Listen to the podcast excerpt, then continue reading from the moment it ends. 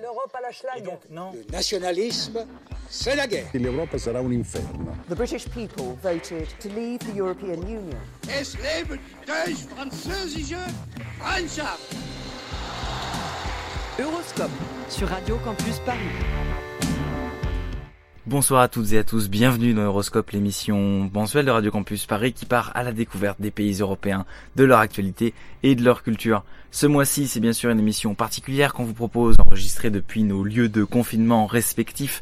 On partira à la rencontre de jeunes Européens qui nous raconteront leur vie au temps du coronavirus depuis leur pays, dans des entretiens savamment préparés par Antoine Guizou et Lucie Brianceau.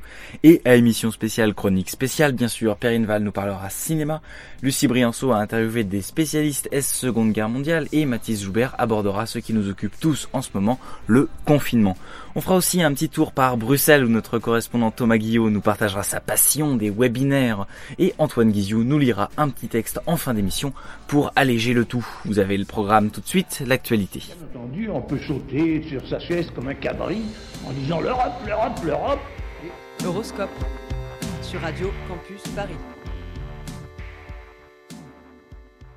Et on commence ce journal un peu particulier avec les dernières nouvelles du front sanitaire en Europe car tous les pays ne sont pas logés à la même enseigne en matière de contagion.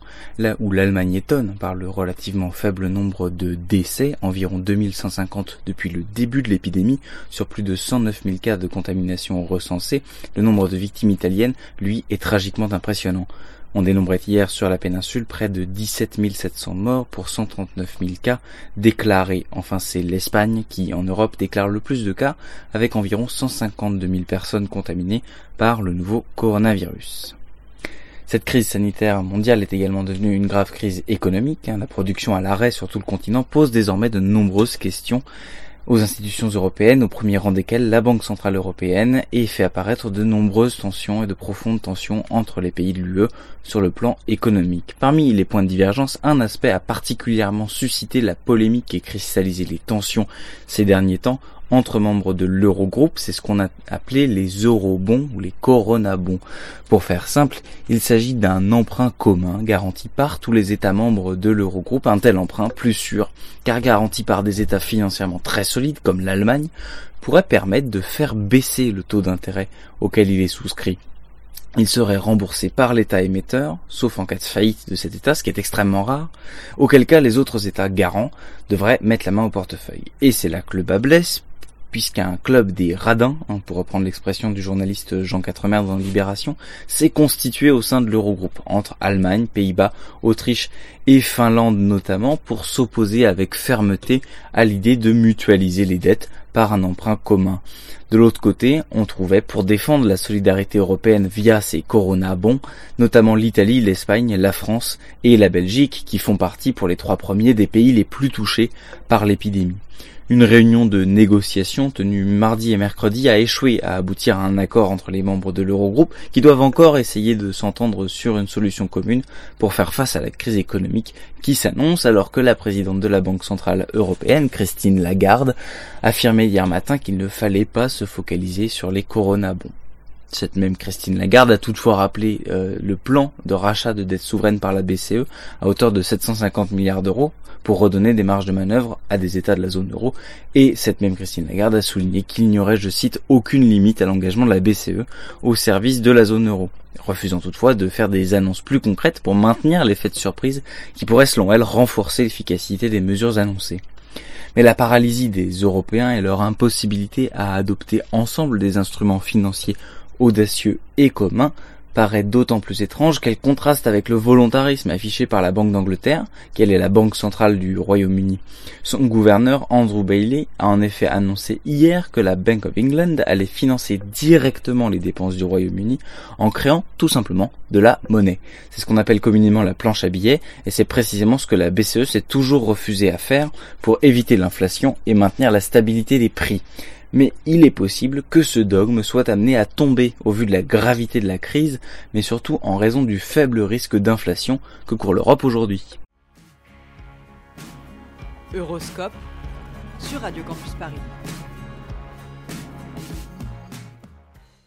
Mais l'Europe, c'est aussi cet essai clinique baptisé Discovery qui teste quatre pistes de traitement de la Covid-19 actuellement, dont la fameuse chloroquine. Cet essai, coordonné par l'INSERM et piloté depuis l'hôpital de la Croix-Rousse à Lyon, repose sur un protocole éclair écrit en moins d'une semaine entre le 1er et le 6 mars, alors que l'épidémie n'en était qu'à ses débuts en Europe. L'essai est également remarquable par son ampleur, hein, puisqu'il porte sur environ 3200 patients dans toute l'Europe, dont à peu près 800 en France. Il vise uniquement des personnes ayant contracté des formes sévères de la maladie, ceux qui souffrent de pneumonie ou ont besoin d'apport en oxygène. Les patients n'ayant que de faibles symptômes et pouvant rester à la maison ou en thérapie ambulatoire sont pour leur part exclus du dispositif. Le but de l'essai est de mettre au point un antiviral, c'est-à-dire un traitement qui diminue la quantité de virus dans l'organisme et qui n'est donc pertinent qu'au début de la maladie, puisqu'il ne traite pas les symptômes mais la quantité de virus présente dans le corps du patient. Les données collectées par l'essai seront traitées par un comité international indépendant, comprenant des spécialistes en statistiques, pour des premiers résultats attendus pas avant la fin du mois d'avril. Euroscope sur Radio Campus Paris. C'est la fin de ce petit tour d'actualité européenne, hein, marqué comme vous le savez par le coronavirus. On retrouve dans un instant les interviews outre-frontières réalisées par Antoine Guizou et Lucie Brianceau. Bien entendu, on peut sauter sur sa chaise comme un cabri en disant l'Europe, l'Europe, l'Europe. Euroscope sur Radio Campus Paris.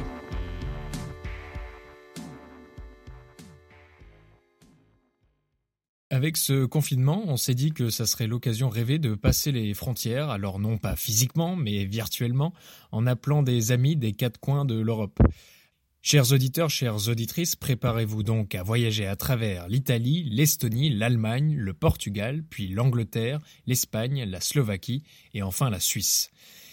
Commençons par nos chers voisins italiens, qui ont été les premiers à prendre des mesures de confinement total dès le début du mois de mars. On commence avec Elia. Salut Elia, toi tu es en Italie depuis maintenant presque un mois. Euh, bonjour, je m'appelle Elia, je suis italien et je suis euh, étudiante en droit à Sorbonne euh, à Paris. Bah, exactement, comme tu l'as dit, j'étais à Paris et en ce moment je me trouve chez moi en Italie par contre. Et en fait, j'étais en Italie pendant les vacances de Noël début janvier et le virus était déjà, était déjà comparé en Chine. Du coup, on savait qu'il y avait ce, truc euh, dans le monde. Mais je suis parti à Paris assez, euh, assez tranquillement parce que bon, je me disais, euh, c'est impossible que ça arrive jusqu'à jusqu'en Europe. Et après, vers le mois de février, bah, sur les réseaux sociaux et en plus avec mon père, ma famille, j'ai toujours été en contact avec eux. Ils m'ont commencé à dire qu'il y avait eu des cas dans le nord de l'Italie, à Lombardie. Et, et, après, très rapidement, en fait, il s'est répandu un peu partout. Et le fait d'avoir toujours été en contact avec eux, ça m'a beaucoup aidé euh, euh, parce que je me suis rendu immédiatement compte de la, gravité de la situation et, euh, de, la, haute contagiosité aussi du virus. Et c'est pour ça aussi que j'ai décidé de quitter Paris parce que je ne me sentais pas vraiment en sécurité là-bas.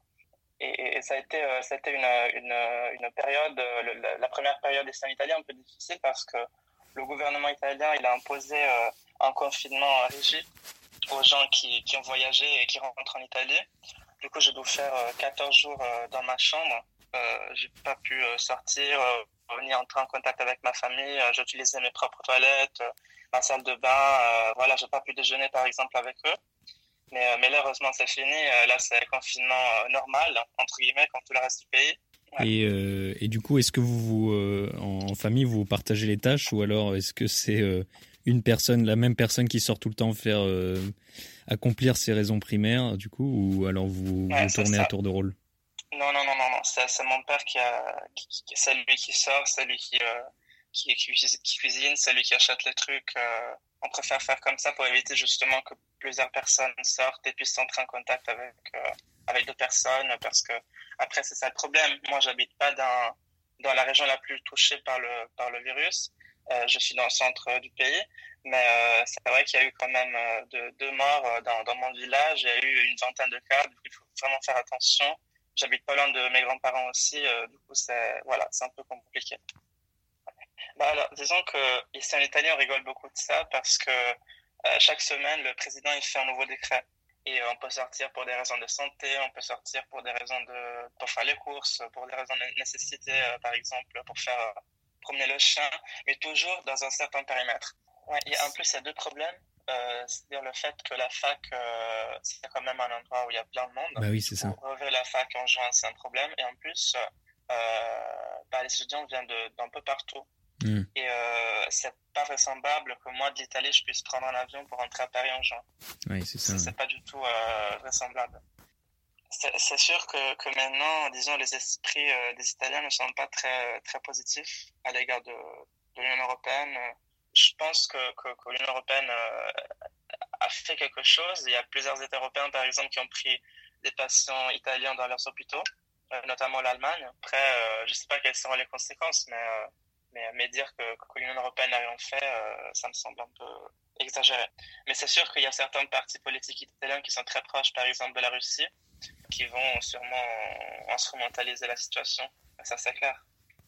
Euh, moi, j'étais assez impressionné au niveau sociologique, par exemple, parce que euh, ça m'a impressionné comment cette, cette expérience du virus a vraiment euh, fait augmenter la coopération entre les gens, la générosité, l'altruisme. Mais ici, voilà, il y, y, a des millions d'euros qui ont été collectés pour les hôpitaux. Il y a certaines grosses entreprises de luxe comme euh, Armani, Prada, Bulgari qui ont converti leur production pour produire des masques, du gel hydroalcoolique, qui ont mis à disposition leur argent, euh, leur richesse. Et même au niveau écologique, euh, c'est assez impressionnant. Euh, je sais pas si tu as vu, il y a eu des photos de, de Venise oui. qui sont sorties sur Internet et les canaux qui sont qui sont complètement clarifiés. Oui. Moi, moi, moi, j'y vais souvent à Venise, j'ai jamais vu un truc pareil, c'est impressionnant. Et par exemple, notamment pour, pour tout ce qui est les, euh, les bateaux de croisière qui passaient vraiment dans la ville. Et peut-être que cette expérience du virus, faire voir que les canaux peuvent se, se clarifier, peut-être que ça va aider à, à le, le, maire de Venise ou la région à interdire que, que, le, que les bateaux de croisière passent euh, euh, directement dans les canaux. Bah, disons que, dans mon cas spécifique, je me suis occupé euh, beaucoup avec le travail pour la fac parce que on n'a jamais cessé de, travailler, de préparer des devoirs maison, des compositions, etc.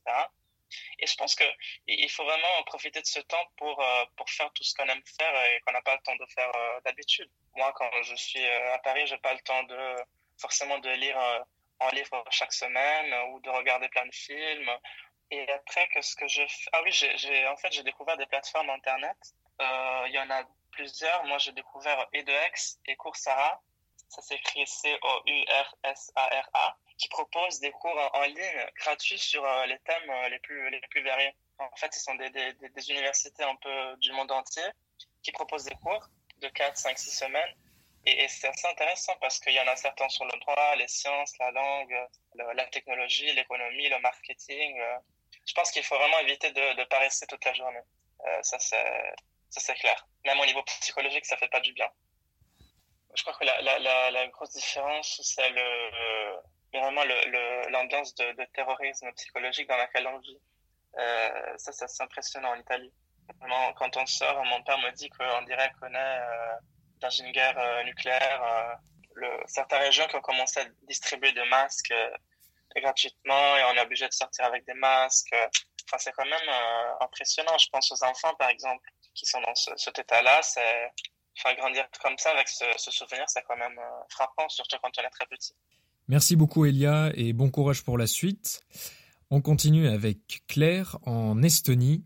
Alors je m'appelle Claire, j'ai 22 ans, je suis en troisième année d'anthropologie euh, à Lyon 2 et je fais actuellement mon année Erasmus Tallinn en Estonie. Suite à ce coronavirus, je suis restée euh, dans le pays. Je ne suis pas retournée en France parce que euh, c'était déjà très compliqué. De deux, on, a mis beaucoup de temps à avoir les informations au niveau du statut étudiant qui est super euh, ambigu parce qu'on n'est ni résident temporaire ni résident permanent. Du coup, personne ne savait s'il fallait qu'on rentre ou pas. Donc du coup, je suis restée ici et c'est plutôt une bonne idée au final étant donné que la situation est quand même vachement mieux qu'en France. Ici, nous sommes confinés mais nous ne sommes pas en quarantaine donc on peut encore sortir relativement libre la plupart des commerces sont fermés, mais les principaux sont restés ouverts. Euh, voilà, les pharmacies, commerces alimentaires, etc. Mais il n'y a pas eu de vague de panique comme en France. Les commerces n'ont pas du tout été dévalisés. Euh, voilà, on peut encore trouver du papier toilette et des pâtes sans problème. Donc ça c'est vraiment bien et même euh, relativement l'ambiance est quand même vraiment tranquille. Les rues se sont forcément désertées un peu. C'est vraiment une ambiance quand même printanière. Les journées sont beaucoup plus longues.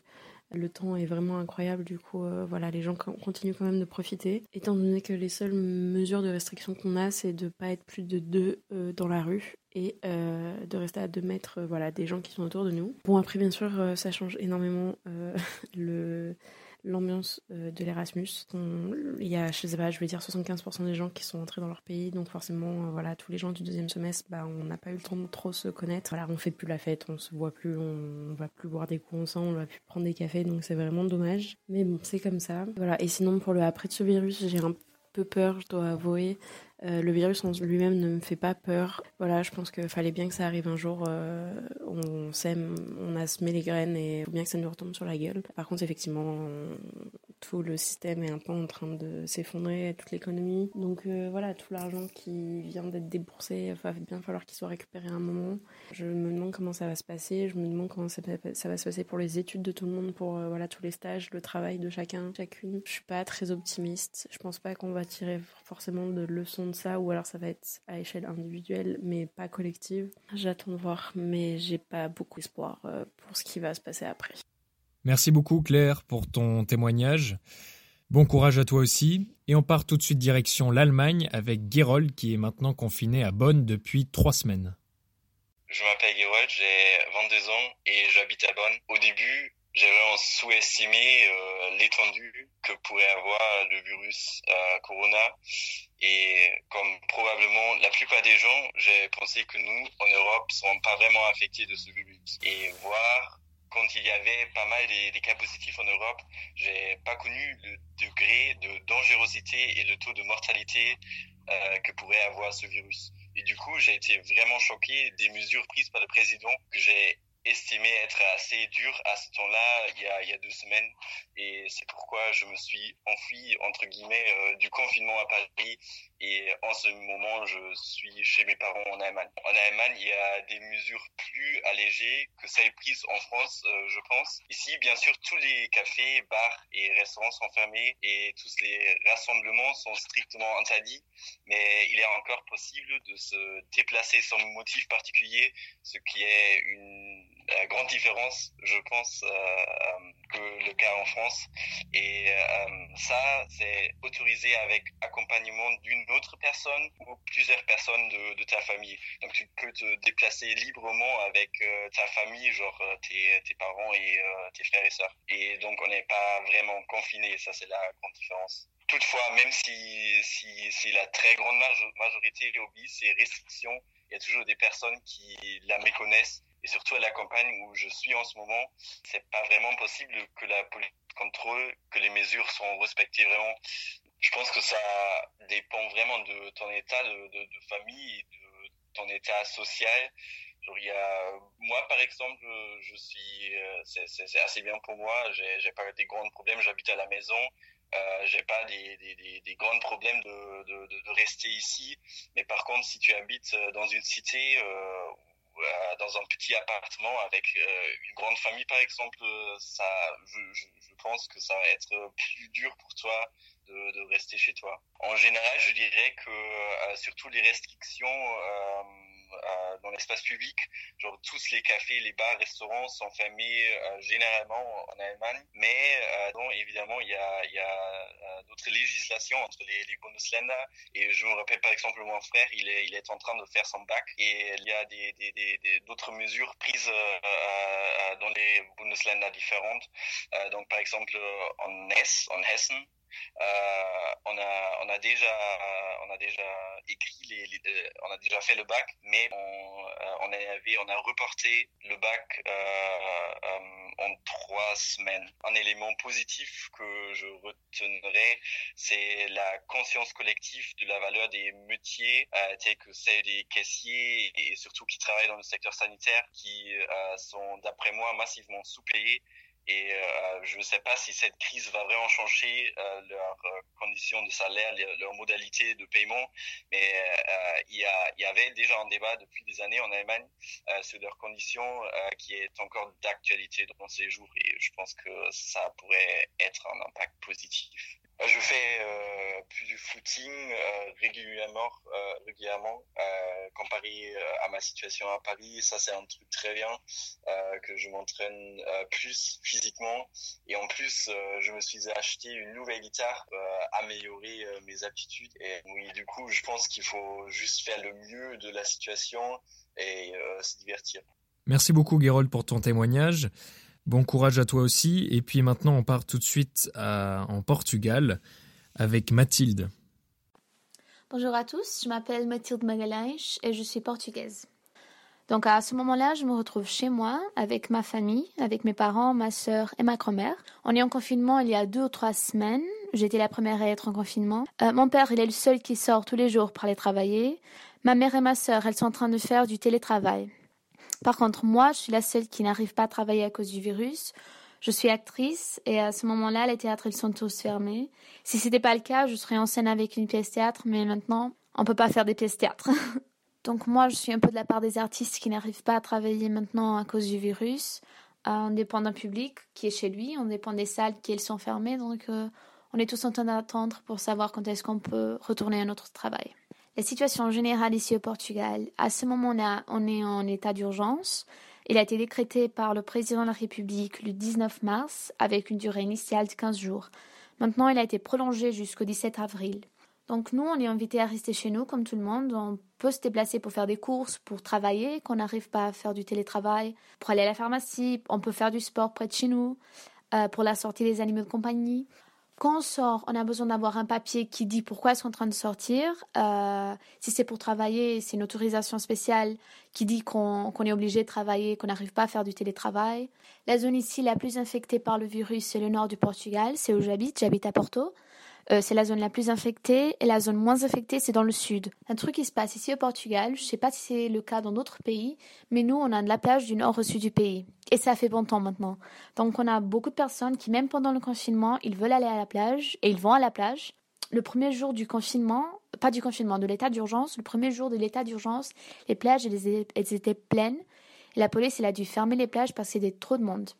Maintenant, la situation est plus réglée. Les personnes ne vont pas, elles ne vont pas trop à la plage, mais, mais quand même, il y a des personnes qui n'arrivent pas à comprendre que c'est vraiment grave ce qui se passe et qu'on doit vraiment rester chez nous. Après, quand on pense à l'avenir, on pense directement à l'économie. On sait que l'économie mondiale, elle a été affectée à cause de ça. Mais je pense qu'on doit commencer à, à aider notre économie de notre pays. Donc ici au Portugal, il y a une image qui circule, je ne sais pas s'il y a en France ou pas, mais on a une image qui circule qui dit qu'après le confinement, après l'état d'urgence, on va seulement acheter des produits portugais, on va passer nos vacances ici au Portugal, justement pour aider notre économie. Donc si vous n'avez pas cette image en France, je vous conseille de passer le message, d'acheter des produits français et de passer vos vacances en France. Au niveau de l'environnement, je pense que c'est bien pour la planète parce que je pense qu'il a un peu besoin de respirer avec la pollution et tout ça, c'est, je pense que le planète, il avait besoin d'un, des jours et quelques semaines pour pouvoir respirer. Donc, je pense que c'est ça qu'on, a pensé que peut-être ça va pas pour l'économie, mais pour la planète, c'est le plus important, c'est notre maison.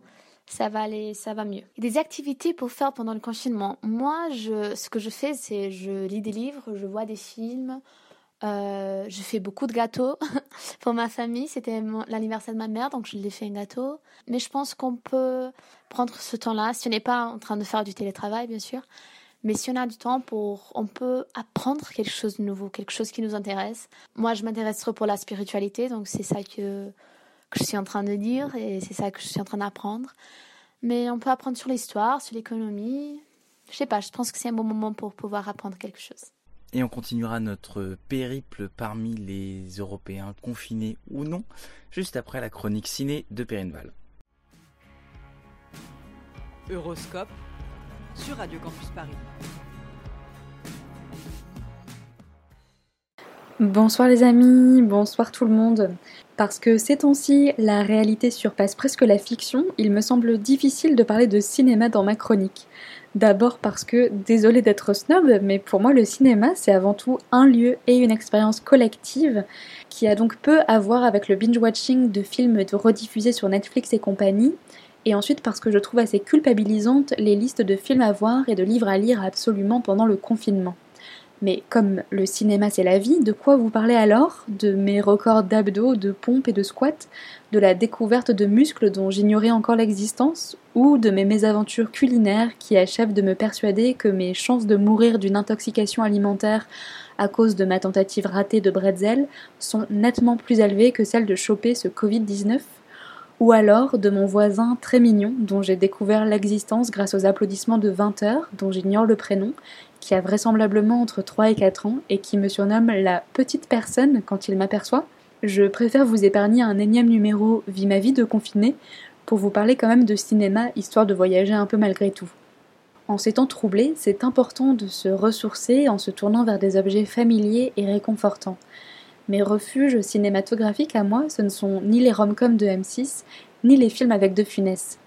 Si on peut plus péter sous les étoiles sans faire tomber un martien, il va nous en arriver des pleines brouettes. Alors, petite devinette. Qui a été confiné, non pas pendant 40 jours, mais plutôt 40 ans, dans un tout petit pays qui n'existe plus aujourd'hui?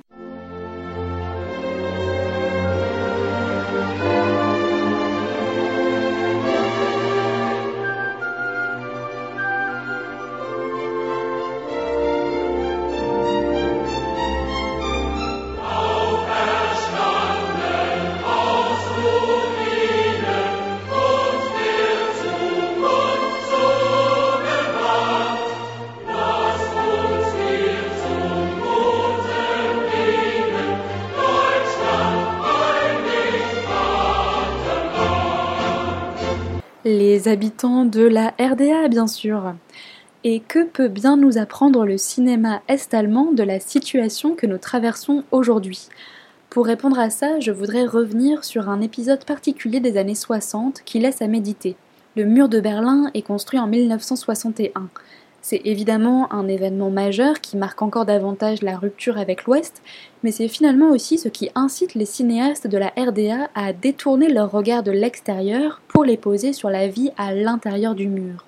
C'est ainsi que sont réalisés en 1965-66 les films est-allemands peut-être les plus passionnants de cette cinématographie trop méconnue. Tournés loin des studios, ils mettent en scène des personnages qui cherchent à s'émanciper, des jeunes en quête d'eux-mêmes, en quête de liberté et d'avenir. Ces films sont rapidement baptisés Kaninchen-Filme, les films lapins en écho au titre de l'un d'entre eux, et je ne sais pas vous, mais moi, en ce moment, je me sens assez proche d'un lapin enfermé dans son clapier.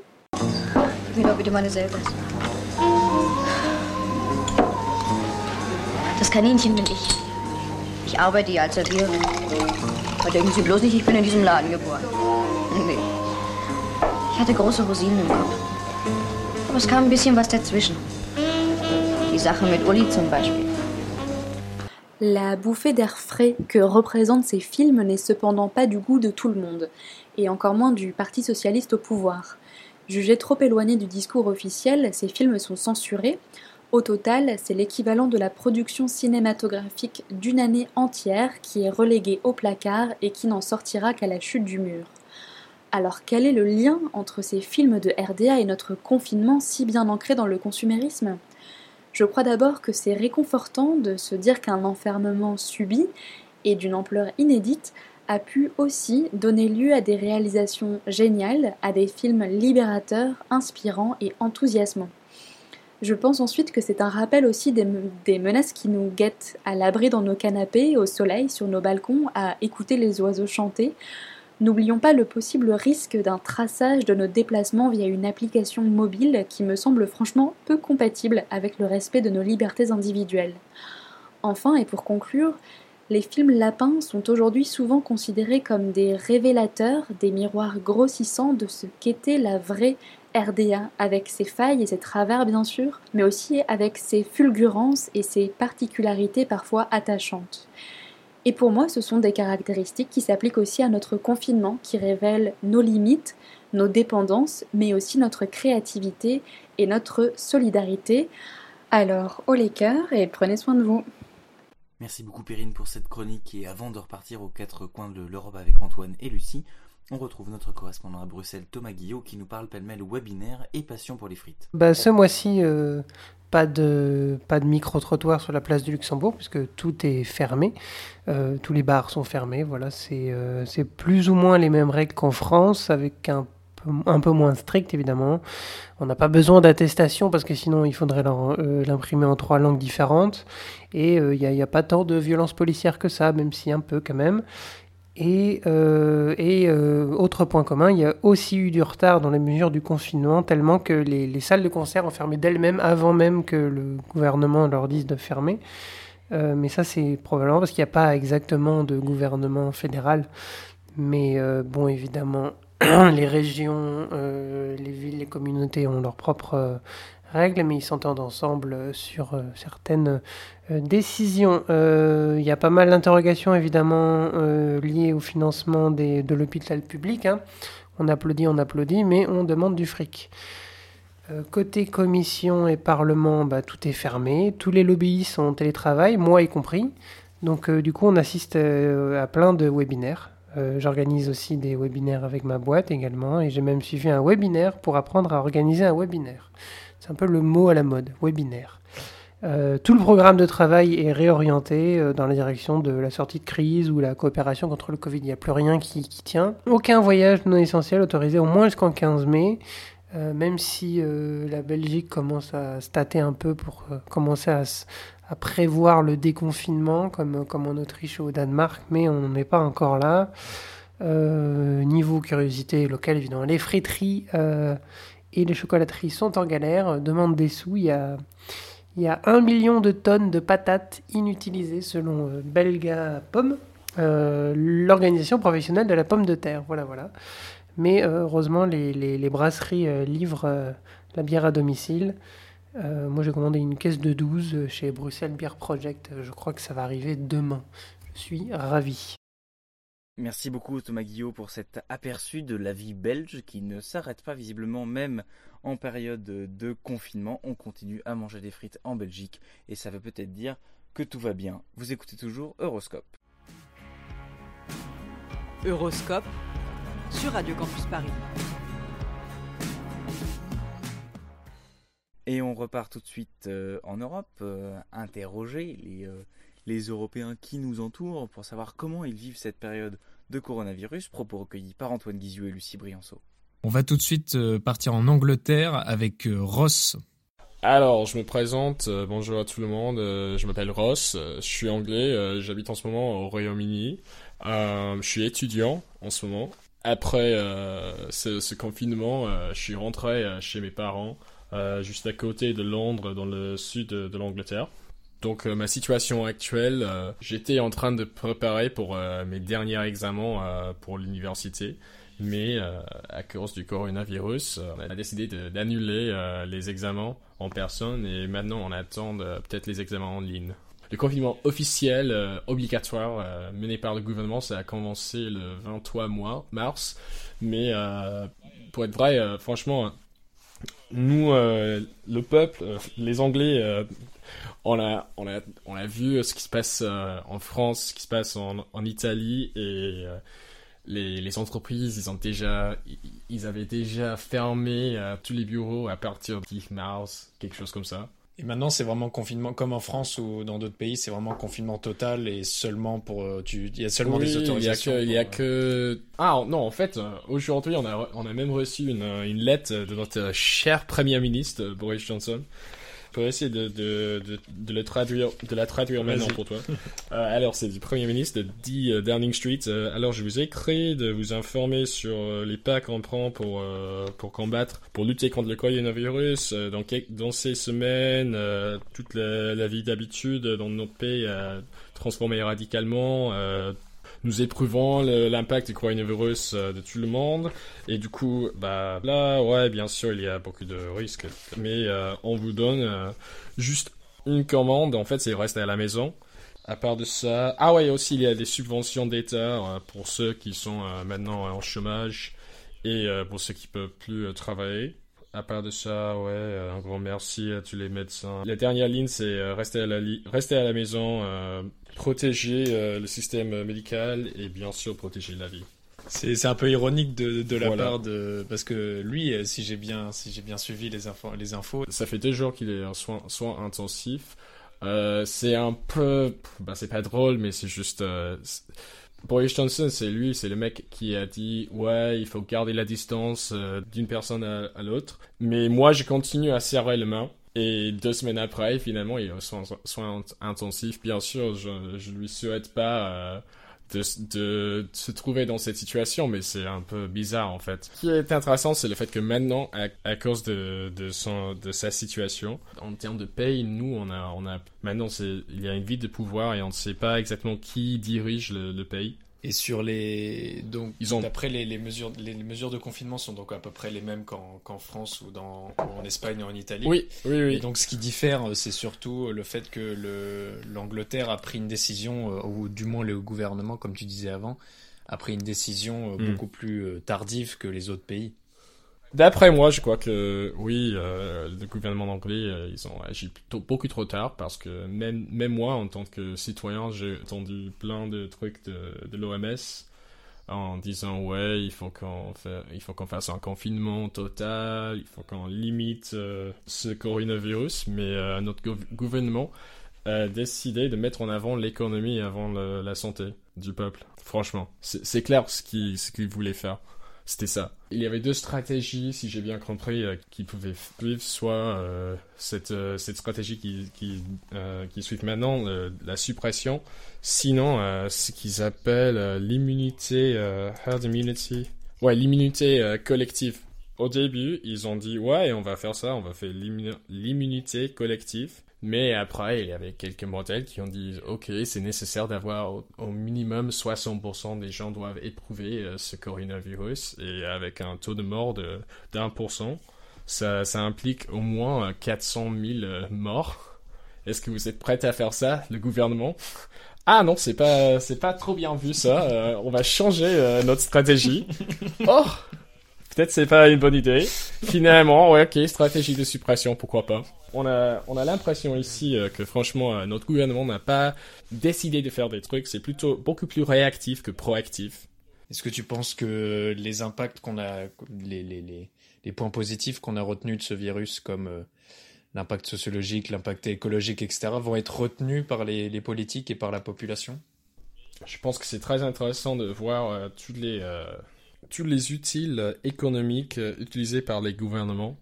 Par exemple, les subventions d'État euh, qu'ils ont décidé mm. d'implémenter ici en Angleterre, et au Royaume-Uni, et euh, bien sûr en France et en Espagne. Et euh, la question, c'est ce confinement, si ça, si ça doit continuer jusqu'à un minimum, je sais pas, septembre.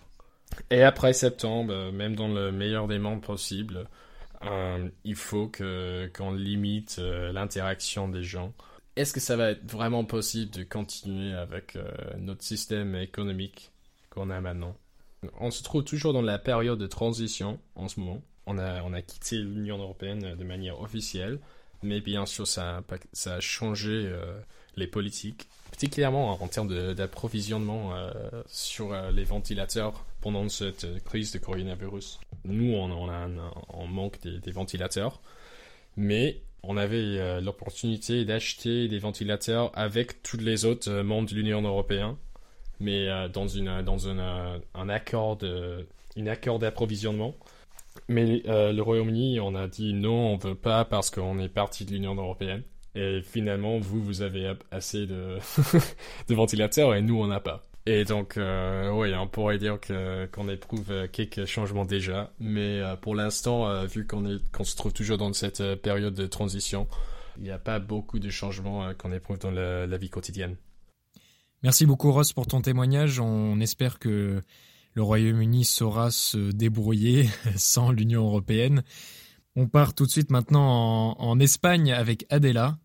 Je suis Adela et je suis espagnole. Moi, je fais mes études à, Madrid depuis l'année dernière. À cause du coronavirus, j'ai dû rentrer chez moi directement. Et en plus, fin, Madrid était la ville la première touchée. C'était aussi la première ville qui a pris la décision de fermer les universités. Et c'est pour ça que je suis chez moi depuis les 11 mars. Et en fait, fin, quand je suis rentrée au début, je suis restée avec mes parents pendant quelques semaines pour voir si j'avais des symptômes ou pas. Et une fois qu'on a vu que j'avais pas des symptômes de coronavirus, et on a décidé de déménager chez ma grand-mère et parce qu'elle a 90 ans et enfin, en fait, elle recevait tout le temps des gens, des gens de l'extérieur pour, enfin, pour recevoir de l'aide et tout. Avec les mesures de confinement, on a vu que c'était vraiment plus compliqué, c'était dangereux pour elle et c'est pour ça que maintenant on a peu pris les risques, mais on est venu chez elle pour habiter avec elle.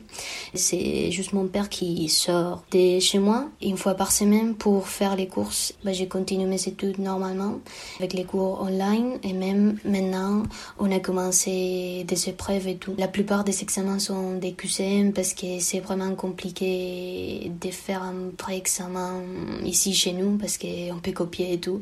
La semaine dernière, c'est vrai que les gouvernements, il avait pris la décision de, genre, ils avaient dit qu'on aurait plus des cours présentiels, genre à l'université physiquement, et que tous nos derniers cours allaient être euh, sur les ordinateurs et tout. J'ai eu des amis qui ont eu les coronavirus et pendant une ou deux semaines, ils n'ont pas pu bosser.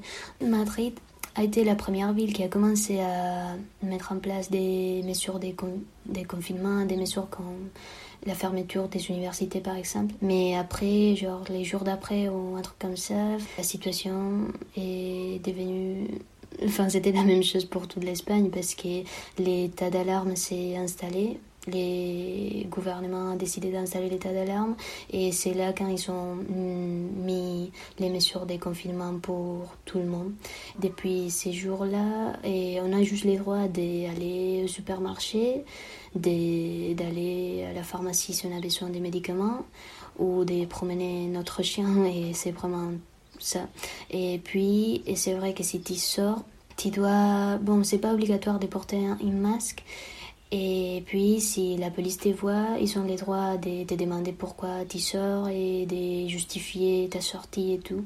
Donc, c'est quand même strict. De la situation en général, enfin, moi, je pense qu'il y a eu une grande évolution, on peut dire, parce que en fait les premiers jours personne n'était concerné. Genre on croyait que c'était juste une grippe et tout. Moi par exemple je me suis dit bah je rentre et je passe mon permis et c'est bon. Par exemple à Madrid quand on a su que les universités étaient fermées beaucoup d'étudiants ont décidé de, de, de, sortir et faire la fête. Enfin je crois que personne n'était vraiment très concerné. Et après quand on a quand même vu l'augmentation des cas et les blocages dans les hôpitaux c'est là où tout le monde a commencé à être plus concerné et à voir que les coronavirus n'étaient pas une grippe simplement, enfin que c'était plus grave que ça.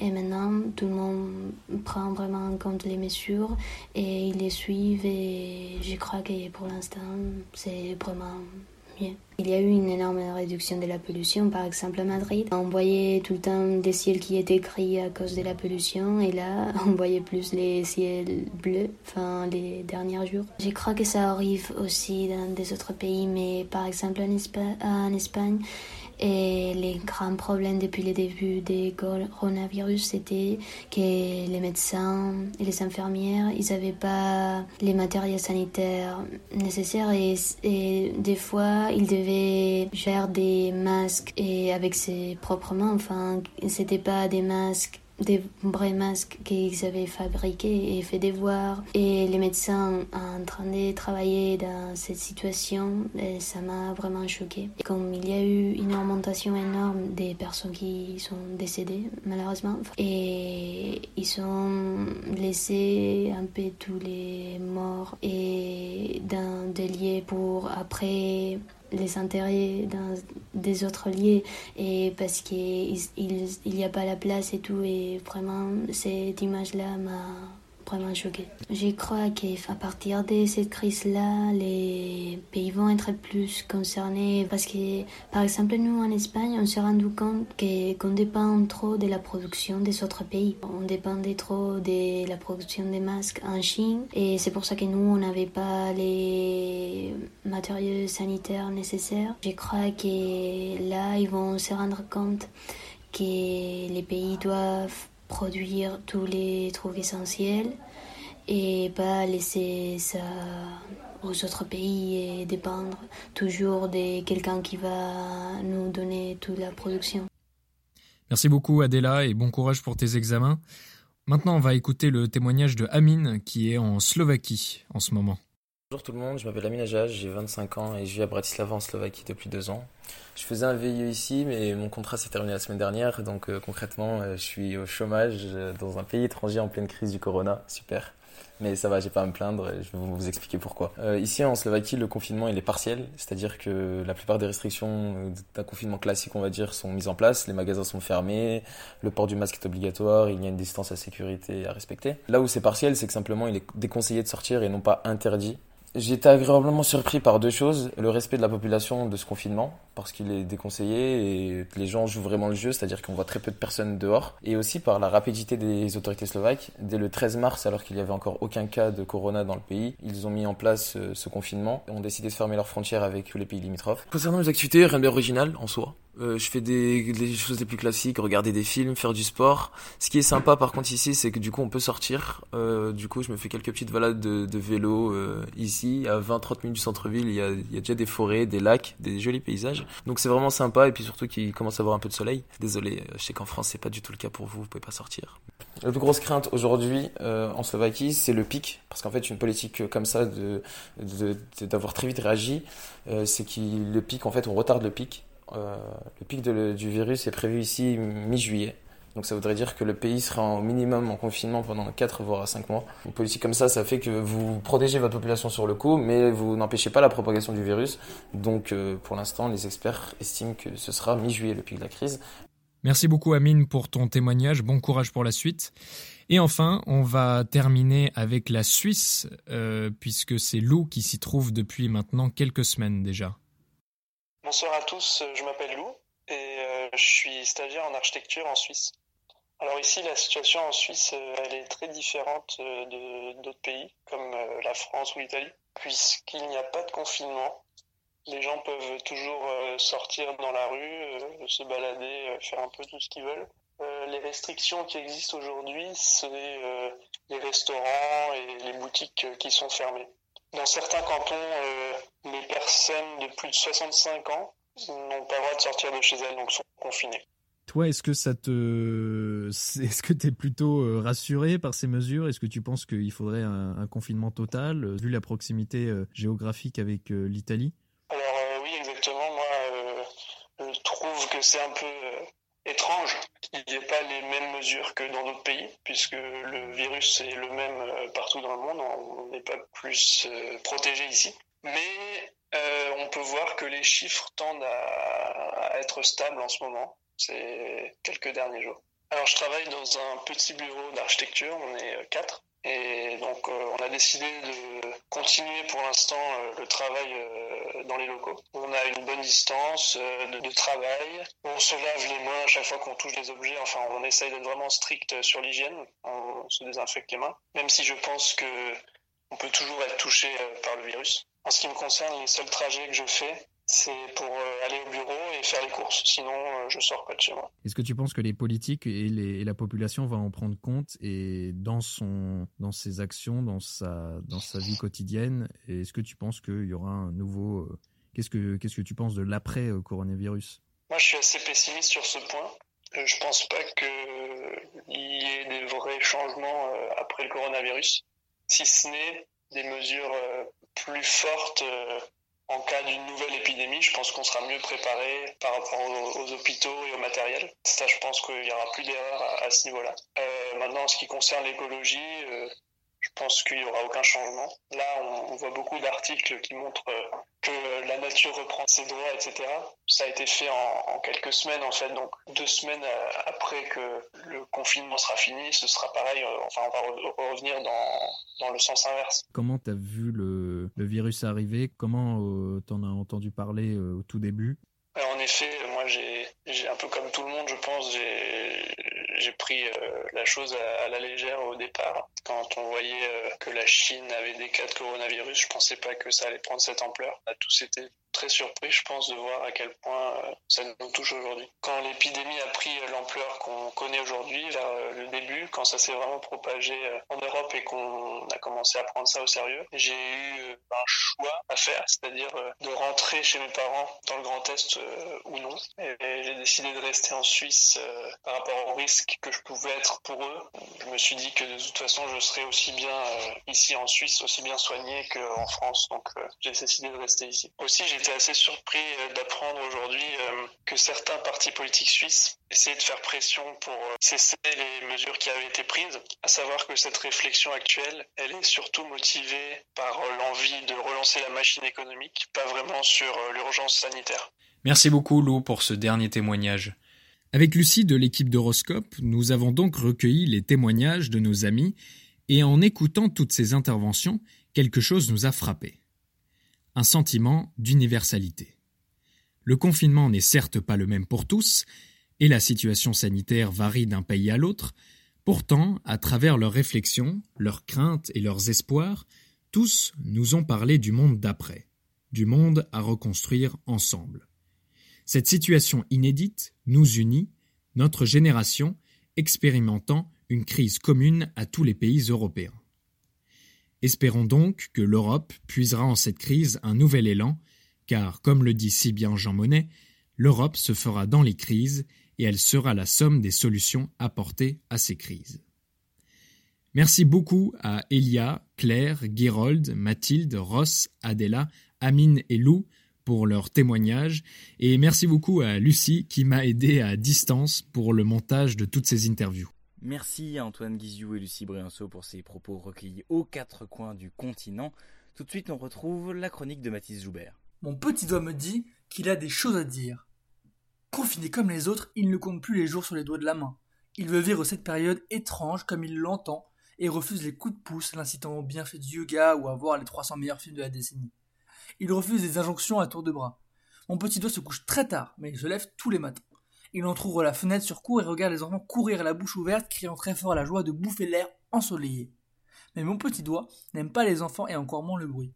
Alors il referme la fenêtre et s'en va, manger comme tous les jours. Il bouffe l'air de rien, comme s'il n'avait pas mangé la même chose de la veille. Il ingurgite quatre pattes et se remet debout. Il boit un café et se rallonge dans le canapé. Mon petit doigt a bien dix mille choses à faire, pourtant il tremble d'ennui, il aimerait se satisfaire de pouvoir faire toutes les choses à faire qu'il n'avait pas pu faire. Mais mon petit doigt a une conscience, il pense, il réfléchit, il a le temps de trop penser, surtout celui de trépasser. Il repasse, il recasse, il ressasse, il reconstruit. il a tout ce temps pour lui, mais il n'en fait rien. Alors, pourquoi donner le micro à mon petit doigt? Pourquoi donner la parole au dernier de la classe, au plus petit des cinq, au plus silencieux, à celui qui n'est en fait d'aucune utilité? Quatre semaines ont passé et la vie a perdu de sa normalité, les habitudes ont changé et la routine est transformée. Mais lui, le petit dernier n'est toujours d'aucune utilité. Chacun a modifié ses usages. Certains pieds se fatiguent moins, certains doigts se creusent la tête, certaines jambes ne restent plus qu'à l'horizontale.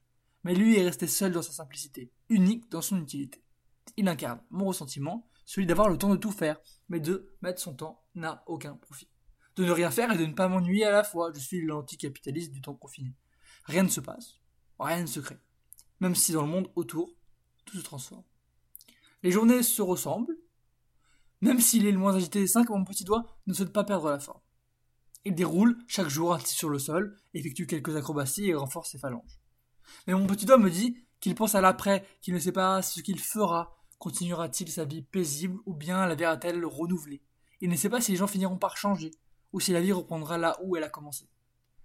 Mon petit doigt me dit qu'il ne veut pas se mettre le dos dans l'œil, mais qu'il a de l'espoir, que cette période étrange pour tous finira par transformer la société.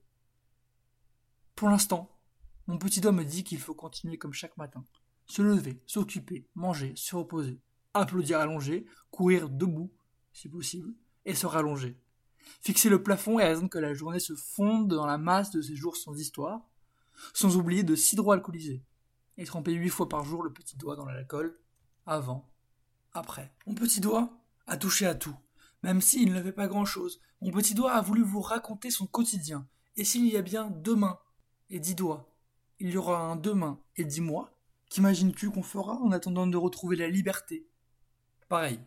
Qu'imagines-tu qu'on fera après l'avoir retrouvée? Pareil. Merci Mathis pour cette euh, chronique et tout de suite on passe à la vie de confiné de Lucie Brianceau. Lundi 16 mars, notre président nous a prévenus. Nous sommes en guerre. Nous sommes en guerre. Des mots qui me frappèrent. Mais qu'est-ce que la guerre dans un pays comme la France? La guerre, on la voit dans les livres d'histoire, c'est des bombes, un ennemi visible. Alors qu'est-ce que la guerre quand l'ennemi est invisible, quand il réside dans les gestes du quotidien que le contact est interdit et que le seul moyen de le battre est de rester chez soi. On ne va pas à la guerre désormais, on joue à domicile. À défaut d'un expert, j'ai demandé à mon expert personnel, ma grand-mère, Thérèse, qui a connu la Seconde Guerre mondiale, si elle se sentait en guerre et comment elle supportait le confinement. Je le vis très bien parce que moi ça me change pas. Euh, j'étais déjà confinée d'avance alors. Euh, c'était plus dur pendant la guerre parce qu'on avait peur que les bombes nous tombent dessus. Pendant la guerre, euh, j'avais entre 9 et 14 ans. Maintenant, j'en ai 90. C'est tout à fait différent. Il n'y valait rien pendant la guerre parce qu'il n'y avait rien. il n'y avait pas de supermarché, il n'y avait pas de, il y avait que des petites épiceries. Euh. Ce que j'ai entendu, c'est que une, une pauvre femme, une infirmière, euh, elle a été chassée de son logement par les gens du dessus parce qu'ils euh, ne voulaient pas une infirmière dans leur, euh, dans leur immeuble. Pendant la guerre, c'était pareil. Tu avais des gens qui, qui dénonçaient les juifs, tu avais des gens qui dénonçaient. c'est pareil. Hein. Il y a toujours eu des gens bêtes et des gens pas bêtes. Il y a toujours eu des gens bêtes et des gens pas bêtes. Puisque la sagesse est visiblement à chercher du côté des anciens, j'ai également voulu savoir l'avis de mon autre grand-mère. Non, moi, écoute, euh, non. Mais même moi, je souffre même pas de ce confinement. Parce que je m'occupe tout. Ce matin, j'ai passé ma matinée, j'ai lavé mes, mes volets, j'ai lavé mes toiles de soleil, tout ça. Puis alors après, l'après-midi, ben, je me repose. Moi, je, moi, je, je souffre pas de cette euh, situation. Je sais pas, ça m'a... Question, vraiment, si je dis la vérité, ça m'affecte pas beaucoup. Bon, c'est vrai que j'aimerais bien voir, avoir du contact. Mais bon, je suis pas privé non plus. Hein. Je vois les gens passer, je vois... Bon, non, moi, moi je peux pas me plaindre. J'aimerais mieux pouvoir voir mes petits-enfants, voir mes copines, mais bon. Ah ouais, non, oui, oui, même ta grand-mère, Thérèse, a dit pareil. Mais on n'est pas à plaindre, nous. Ce qui est à plaindre, c'est peut-être vous plus les jeunes, parce que vous auriez envie de faire autre chose? Les jeunes. La plupart de mes amis sont réfugiés chez leurs parents. Être réfugié, c'est bien un terme qu'on emploierait si on était en guerre. J'ai questionné ma sœur pour savoir si elle aussi elle se sentait en guerre. Ah, pour moi, si c'est ça la guerre, je pense que la guerre est quand même plutôt agréable. La guerre, ça fait beaucoup de morts. Là, à la limite, bon, t'en as peut-être plus que pendant la guerre froide. Et encore, vu le temps, on pourrait nommer ça la guerre chaude.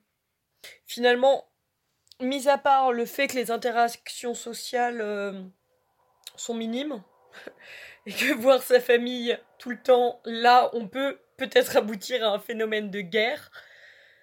Je pense que ce genre de guerre, euh, beaucoup de personnes dans, le monde nous l'envieraient. J'ai conscience de cette place de privilégiée, de celle qui ne ressent pas la guerre, car je n'ai pas peur, je ne ressens pas l'angoisse. Peut-être est-ce aussi ça la guerre, puisque les moins à plaindre ne s'en rendent pas compte. Les plus riches faisaient-ils la fête en 1942 Continuaient-ils leur vie sans la peur de mourir? Les inégalités ressortent encore plus en temps de crise. J'ai la chance de disposer d'un espace personnel, d'un jardin, et je ne suis pas obligée d'aller travailler. Alors si moi, personnellement, je ne me sens pas en guerre, mais comment affirmer que ce n'est pas la guerre pour toutes ces personnes qui continuent de travailler, avec la peur d'être contaminées ou de contaminer ses proches? Des questions sans réponse se mélangent dans ma tête. Y aura-t-il un monument aux morts sur la place de nos villages en hommage aux victimes de cette guerre? Apprendrons-nous de nos erreurs? Quand pourrai-je à nouveau boire des pintes en terrasse? Y aura-t-il beaucoup de divorces? Que penseront les employeurs de ces jeunes qui auront leur bac en 2020 Si nos vies sont sur pause, pourquoi je culpabilise de ne rien faire? Comment se passera le après. Merci Lucie pour cette euh, chronique. Et c'est la fin de ce numéro d'horoscope un peu spécial. Un très grand merci à toute l'équipe. Restez fidèles au poste malgré le confinement. Merci à Antoine Guiziou, Lucie Brianceau, Thomas Guillot, Perrine Val et Mathis Joubert. Un très grand merci particulier aussi à l'équipe technique de Radio Campus Paris. Merci à Jonathan Carras et Kawan Gout. Et merci à vous, chères auditrices et auditeurs, de nous avoir suivis. On revient le mois prochain. D'ici là, portez-vous bien et restez chez vous.